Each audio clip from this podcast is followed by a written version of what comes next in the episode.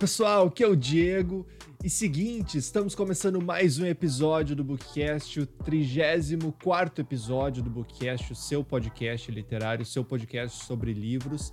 E hoje eu trago para vocês aqui uma história que eu já sabia da existência dessa história há bastante tempo, porque trata-se de um clássico do terror. Acho que dá para dizer que é um clássico do, da, da literatura do, do horror, do terror é muito similar ao Exorcista, que eu já trouxe aqui também no Bookcast, porque a história foi adaptada ao cinema e foi uma adaptação muito bem feita. Eu não assisti a adaptação, mas pelo que eu pesquisei, pelo Oscar que essa uh, adaptação foi indicado e ganhou também, acabou ganhando um Oscar.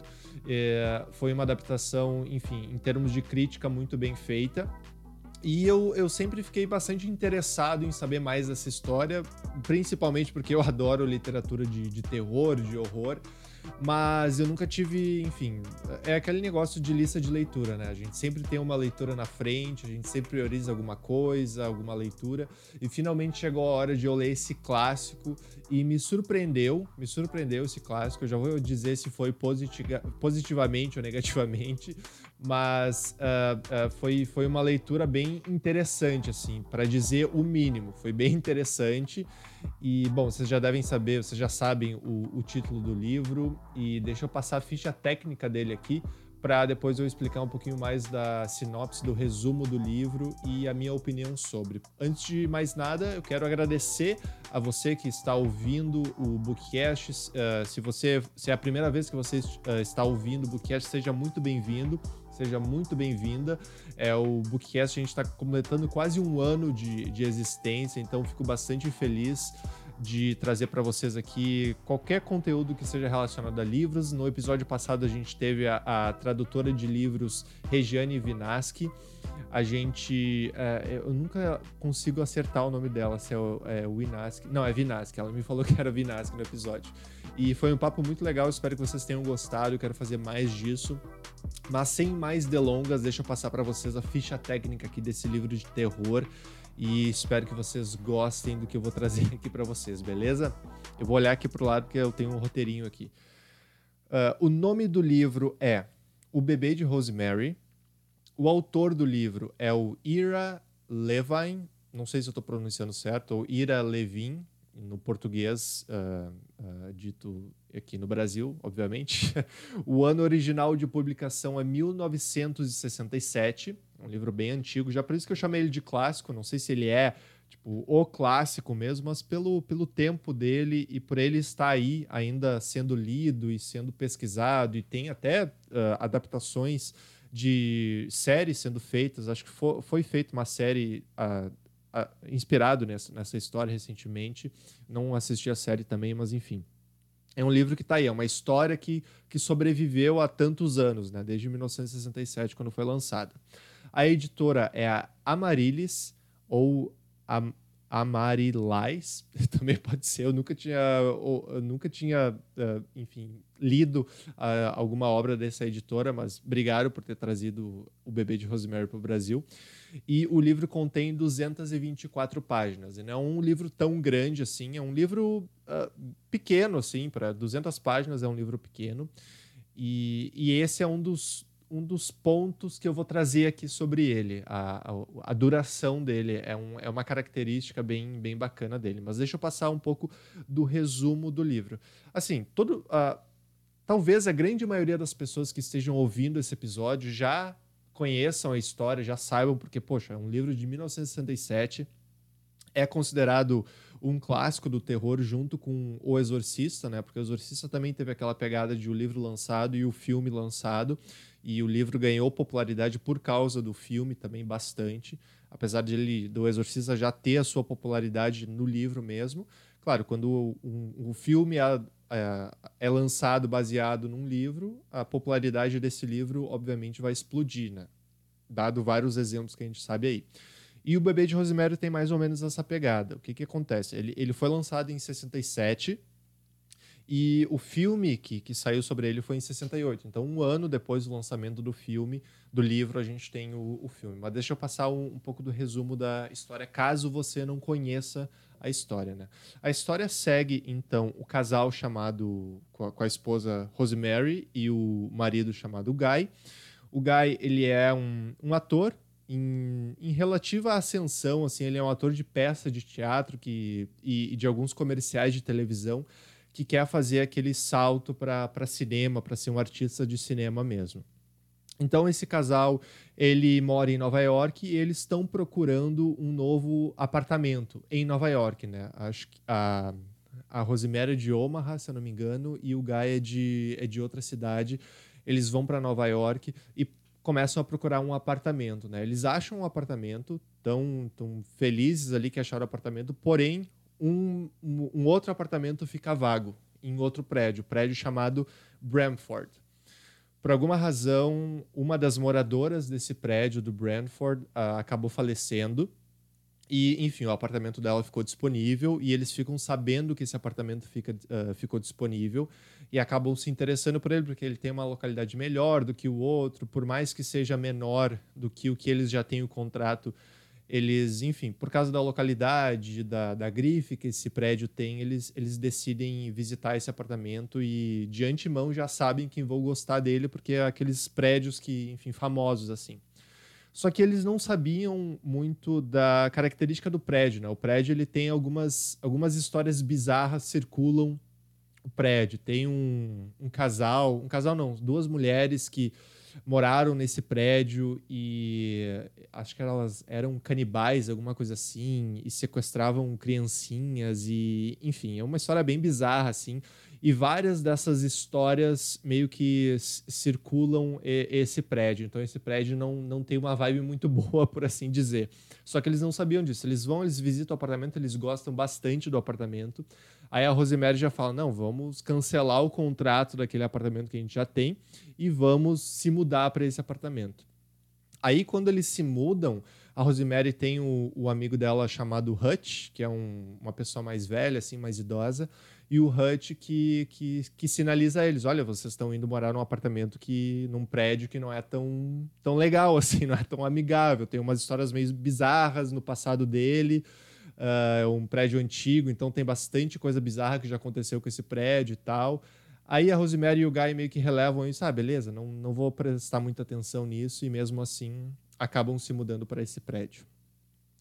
Aí no prédio, eles conhecem. O prédio ele é habitado por uh, basicamente por pessoas mais idosas, assim, mais de idade.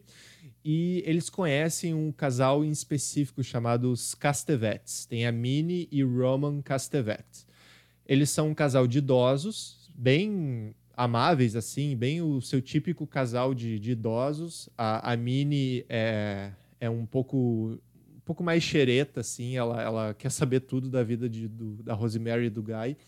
Enfim, eles acabam se encontrando devido a alguma circunstância também bem bizarra que eu não vou trazer aqui.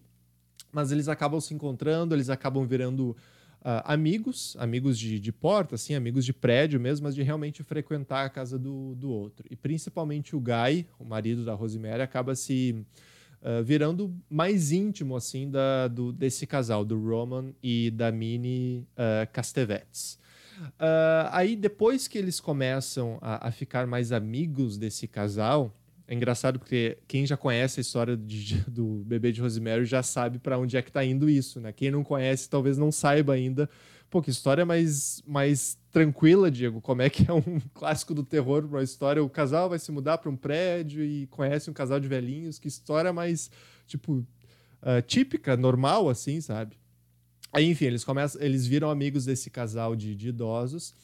E a carreira do Guy começa a decolar, assim. Não decolar do, de uma hora para outra, mas ele começa a pegar alguns papéis que ele não uh, conseguia antes. Ele tem, tem uma, uma cena do livro onde ele recebe a notícia que o papel que ele estava tentando conseguir foi uh, conquistado por um outro ator. Ele fica triste e tal. Aí, alguns dias depois, alguma coisa estranha acontece que esse ator que conseguiu o papel, ele fica cego. E aí acabam dando o papel para ele. Aí ele fica bem feliz. Pô, que, que, que maneira mais estranha de conseguir um papel, mas de, de certa forma eu gostei. Ele, ele conta assim. Então, essas coisas começam a, começam a acontecer na carreira dele e ambos decidem ter um filho, porque sempre foi o desejo da Rosemary. Eles primeiro queriam se, enfim, se estabelecer em Nova York, se estabelecer nesse prédio, nesse apartamento, e logo após ter filhos, né? A Rosemary queria ter, sei lá, três ou quatro, ele, ela menciona no, no livro. E aí, então, eles, eles, eles uh, enfim, enfrentam essa, esse período da vida de gestação da Rosemary, e eu não vou dar nenhum detalhe aqui, mas uh, ao mesmo tempo que a carreira do marido dela, do Guy, começa a decolar. E a Rosemary começa a desconfiar bastante desse casal de, de amigos idosos, que os Castevetes, que, que moram no mesmo prédio, que moram no mesmo andar, inclusive, começa a desconfiar bastante porque não bastante, mas começa a desconfiar de uma maneira crescente desse casal, porque esse casal se interessa muito pela gestação dela, sabe? Então, acabam cuidando bastante da Rosemary em termos de, ah, como é que tá o bebê? Ah, eu quero te dar uma vitamina aqui para te ficar melhor, para o bebê ficar melhor. E ela começa a estranhar isso. E é legal do livro que o livro ele é contado pelo por, em terceira pessoa, assim. Ele não conta sob a perspectiva uh, exclusiva de nenhum personagem. Porém, tu acaba se tu acaba passando mais tempo com a Rosemary, com a visão da Rosemary. Então, todas as revelações que acontecem no livro acontecem tanto para Rosemary quanto para o leitor. E isso eu achei muito legal, porque isso realmente faz com que o livro tenha uma, uma, uma pegada muito boa, um, um, um fluxo de acontecimentos muito bom, porque ao mesmo tempo que a Rosemary descobre as coisas, o, autor, o, o leitor começa a descobrir também. Então, a mesma reação da Rosemary muitas vezes é a mesma reação do leitor. Eu, eu tive bastante isso. Claro, em algumas situações eu teria reações diferentes do que ela, mas tu consegue entender as reações dela, porque tu também está sendo apresentado aquilo, aquela surpresa, uh, assim como a Rosemary está descobrindo aquilo naquele momento. Então é bem, é bem legal isso do livro, foi uma baita sacada do autor e realmente faz com que o livro tenha um fluxo muito bom assim de, de história. Aí assim, como eu falei, logo depois da gravidez, esse casal começa a se interessar muito pela gravidez da, da Rosemary. E é aí que coisas, uh, no mínimo, bizarras começam a acontecer. Ela começa a ligar uns pontos, assim. O casal, ele dá um amuleto da sorte para Rosemary, que tem uma erva que se chama Tanis. O nome da erva é Tanis.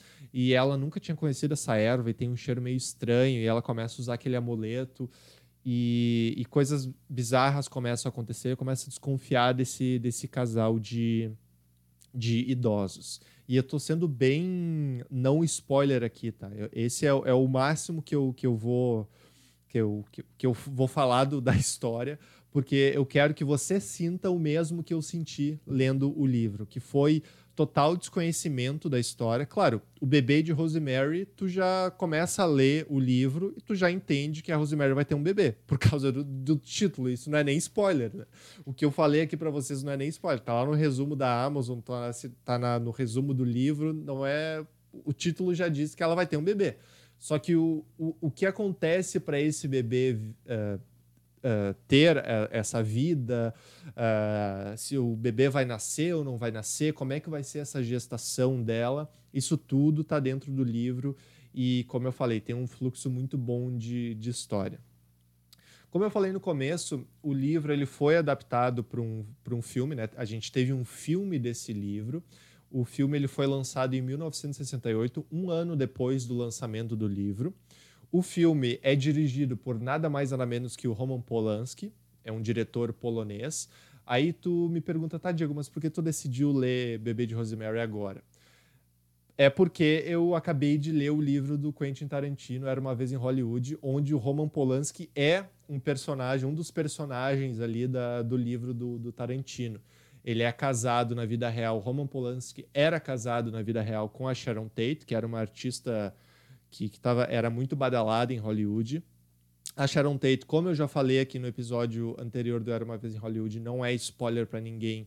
Ela, na vida real, ela morre, ela, ela, ela é assassinada pela, pela família do Charles Manson, que é o, um serial killer, dá para assim dizer, do, dos Estados Unidos e ela é assassinada enquanto ela estava grávida. Então, tu, tu imagina uh, esse, esse fato no, na Hollywood de onde ela, ela estava fazendo um sucesso, o Roman Polanski também estava fazendo um sucesso. Ela foi assassinada em 69. Então tu imagina, o filme do Roman Polanski, O Bebê de Rosemary, é lançado em 68. Tem todo o, o, o como eu falei no, no começo, né? Ele foi indicado ao Oscar de melhor roteiro adaptado, foi adaptado do livro. Uh, teve Oscar de melhor atriz coadjuvante para a artista que fez o papel da Minnie, que é a, idosa do casal Castevetes. Então teve Oscar para ela, teve um, indicação para o Globo de Ouro também. Então um filme muito badalado em 68. E imagina em 69 a, a esposa desse, desse diretor em ascensão, que era o Roman Polanski, acaba sendo assassinado de uma maneira bem bem bem triste assim, porque ela estava grávida e ela acaba perdendo a vida por esse uh, esse assassinato idiota aí da, da família Manson que acaba tirando a vida dela e a vida do bebê também uma história bem dark assim tem muitos livros contando dessa história contando da, da, da família Manson desse cara que conseguia recrutar adolescentes para a seita dele, porque era uma seita que ele tinha, né? Uh, e forçava, de certa forma, essas pessoas a fazerem coisas que bizarras como essa. Né? Então, imagina, o filme lançado em 68 teve todo o sucesso que teve, 69 acaba Roman Polanski acaba vivendo essa tragédia na vida dele e também na vida, obviamente, da, da Sharon Tate, perdendo a esposa e o filho na mesma noite. Né? Uma coisa bem, bem louca, assim. E, e como eu falei, o filme teve bastante sucesso e foi meio que um, que um, um, uma, um prepulsor, assim, uma, algo que, que, que, deu luz ao livro, né? Porque o livro havia sido lançado, como eu falei, mas com o filme né, sendo adaptado é, é outra coisa. O livro acaba atingindo estágios de, de fama nunca antes vistos, porque o filme é muito mais popular, né? Mas, assim, como eu falei, eu não assisti o filme, eu tô bem ansioso para assistir o filme, porque, pô, ele foi premiado dessa forma. E se o filme seguir o livro, ele vai se dar muito bem, porque o livro, como eu falei, é uma história. É, é, tem um, uma estrutura de história muito boa. E é uma clássica história de terror, por quê? História de terror, para mim, pelo menos, para o Diego, uh, eu imagino que tenha que ser simples não tenha que ter muitos personagens, tenha que ter uma coisa simples, sabe por quê? Porque é mais fácil de tu criar empatia com aquela situação. É mais fácil tu se ver naquela situação simples. Porque, uh, uh, enfim, a, na maioria das vezes a vida das pessoas é simples, sabe? É, é tranquila. Então é muito mais fácil tu se uh, conectar com uma história simples do que uma história complicada, com vários personagens, com vários acontecimentos sabe? E, e, tu se sente muito na pele da Rosemary, como eu falei, uh, descobrindo as coisas que começam a se desenrolar com esse casal, com o marido dela, com amigos desse casal, com o prédio em si, e, e isso é, é, é, é, bem fácil de se conectar. Então, é uma história de terror com poucos personagens, mas personagens muito uh, identific muito uh, identificáveis, muito fácil de se colocar nos pés desse personagem, principalmente da Rosemary. E até do Guy, de uma maneira negativa, mas até do Guy. vou deixar esse. É, não é um spoiler, mas é, o, o, o papel do Guy na história é muito importante também, é muito importante. Então, é, é uma história bem simples de se conectar. É um livro curto, como eu falei lá no começo, é um livro curto, então é bem simples de seguir a história. E o terceiro ato do livro, ele é muito bom. Ele é muito bom. Tem, tem nuances de ação, assim, no, no terceiro ato desse livro, o que eu não estava esperando. Então eu estava eu tava lendo meu Kindle, assim, eu só, só virava a página porque eu queria saber o que estava acontecendo. E a Rosemary em situações que tu fica pensando, poxa, eu. eu isso é muito factível isso é factível, sabe? Por mais que seja uma história de horror, uma história tensa, uma história dark, é uma coisa factível, sabe? Então é isso que dá um, uma certa um sentimento de estranheza assim no leitor que eu gostei bastante. Eu gostei demais. Apesar do terceiro ato do livro ser muito bom, a parte final, as últimas duas páginas, o final mesmo, eu fiquei muito puto com o final. Nossa, eu fiquei muito bravo com o final. Não puto com a. com tipo, o autor escrevendo aquilo, mas eu fiquei puto com os personagens. Eu fiquei puto com o desenrolar da história. Eu fiquei, caralho, puta, tinha que ter tido outro, outro final, sabe? Um final alternativo. E eu quero assistir o filme justamente para eu ver se o Roman Polanski deu esse final alternativo ou ficou com o final do livro. Eu estou bem ansioso para ver. Quem já assistiu o filme já sabe qual é o final. Mas se for diferente do livro, é mais um fator que faz com que a pessoa que tenha assistido o filme uh, se interesse em ler o livro também. Mas o livro, como sempre, é, é, como várias vezes, a maioria das vezes, é melhor que as adaptações cinematográficas. E apesar de que o último livro que eu trouxe aqui era Uma Vez em Hollywood, o livro e o filme, eles se completam muito bem. Então, talvez seja uma das únicas situações onde eu indiquei assistir o filme antes de, de ler o livro, porque aquele, aquele filme que o Tarantino fez era uma vez em Hollywood é, é muito bom, com, com atores muito bons, né? artistas muito bons.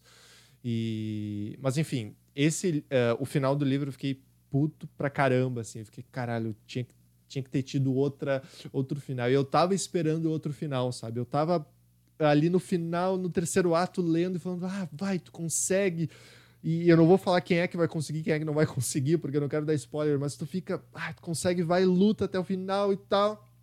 Ao final acontece uma coisa que tu fica, puta merda. E até eu fui pesquisar o, o Ira Levin, ou Levin, o autor do Bebê de Rosemary, fez uma continuação que é a vida do bebê de Rosemary, eu acho, alguma coisa assim.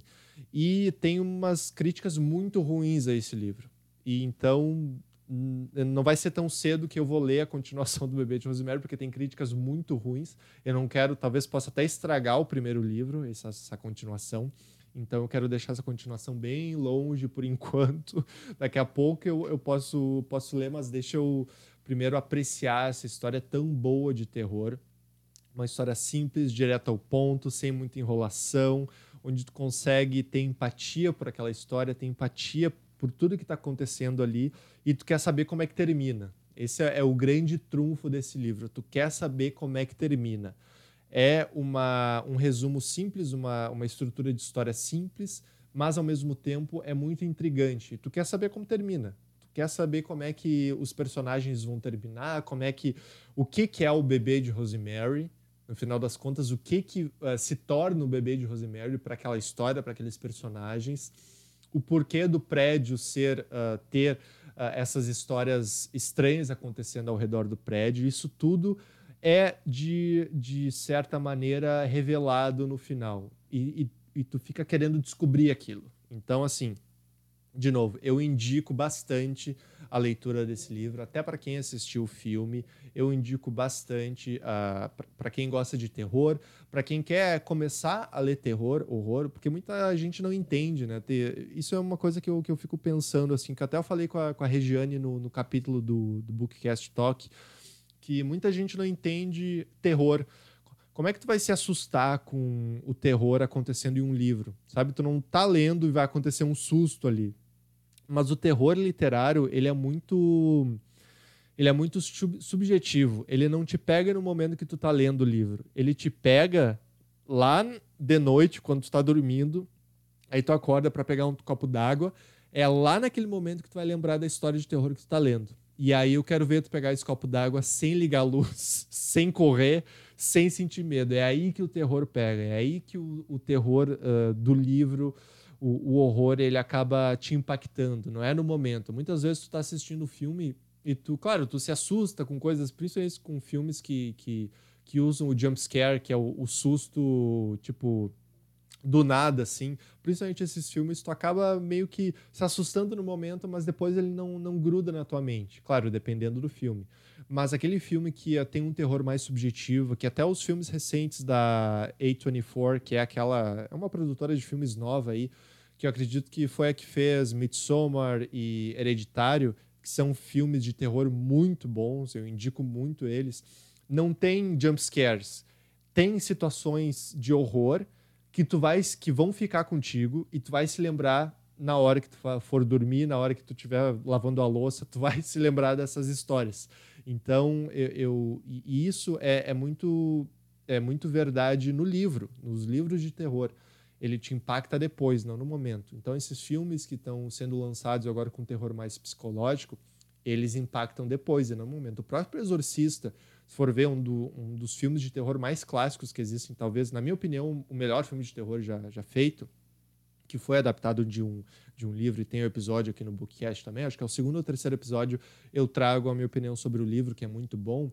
Ele não tem jumpscares, assim. Ele tem cenas bem de terror, obviamente, tem cenas bem de terror, principalmente quando a menina acaba ah, sendo possuída e tal, mas não é nada que é jogado na, na cara do, do da pessoa que está assistindo de maneira deliberada, assim, de maneira, ah, vão, tomar, vão dar um susto aí. Não, a, o, o filme Exorcista ele começa, ele tem uma crescente de situações bizarras. E eu lembrei muito desse filme, desse livro, quando estava lendo O Bebê de Rosemary. Tem as situações de horror que tem uma escala muito grande, assim, que acabam, que coisas bizarras começam a ter uma escala muito alta, assim, muito grande, e aquilo fica contigo. Depois que tu lê o livro, fica contigo aquilo e, e tá comigo, assim. Eu, eu acabei de ler o livro ontem e pode ter certeza que eu pensei nesse livro durante a noite. Eu vou pensar durante os próximos dias aí. Eu quero ler, botar outro livro, já começar a ler outro livro, porque eu não quero ficar me lembrando muito das partes de, de terror desse, desse livro. Mas, assim, brincadeiras à parte, é um baita livro de terror, bem gaúcho, né? Um baita livro de terror é um livro que tem uma história hum, que, que te prende até o final, que tu quer saber o que acontece com os personagens e vale a pena a leitura. Eu, nossa, é, foi uma das surpresas de 2021, se eu for dizer surpresa, uma das surpresas de 2021, não acabou ainda,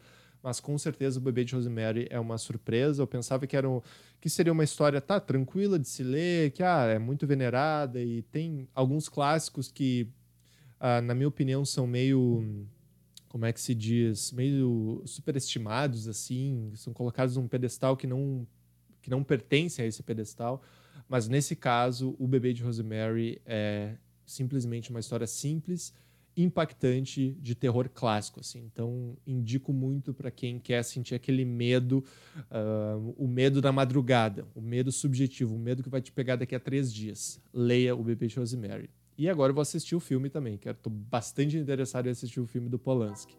Tá certo, pessoal? Essa é a minha opinião sobre o livro Bebê de Rosemary. Espero que vocês tenham gostado. Por favor, me sigam aqui no Spotify, se você estiver me escutando no Spotify. Me sigam no YouTube também. Tô lá com uh, podcast, bookcast no YouTube. Tô colocando esses episódios em áudio e vídeo no YouTube. Então, tô começando a gravar aqui em vídeo a minha lata aqui para vocês no YouTube, então eu sei que tem uma galera me assistindo lá, tem uma galera me, me ouvindo no, no Spotify, nas outras plataformas. Me siga também lá no Instagram, arroba Diego S. É lá onde eu coloco as atualizações dos, uh, dos livros que eu venho comprando, que eu venho recebendo da, da Intrínseca, que é a parceira do, do Bookcast. Muito obrigado, Intrínseca, por ser a parceira sempre, agradeço vocês. E, enfim, me siga nessas redes sociais, uh, compartilhe esses episódios, esse podcast com outras pessoas também, para incentivar a leitura, para que as pessoas sejam. Se eu impactar uma pessoa a pegar um livro que eu traga aqui, eu já, já fiz o que eu. já atingi o objetivo desse desse podcast, porque quando eu consumo conteúdos de, uh, de livros, tanto no YouTube quanto no Spotify, eu me sinto muito incentivado a ler mais. Então, se eu estiver fazendo isso para outras pessoas, eu já fico bastante feliz. E, e é isso, galera. Muito obrigado pela audiência e até o próximo episódio. Tchau, tchau.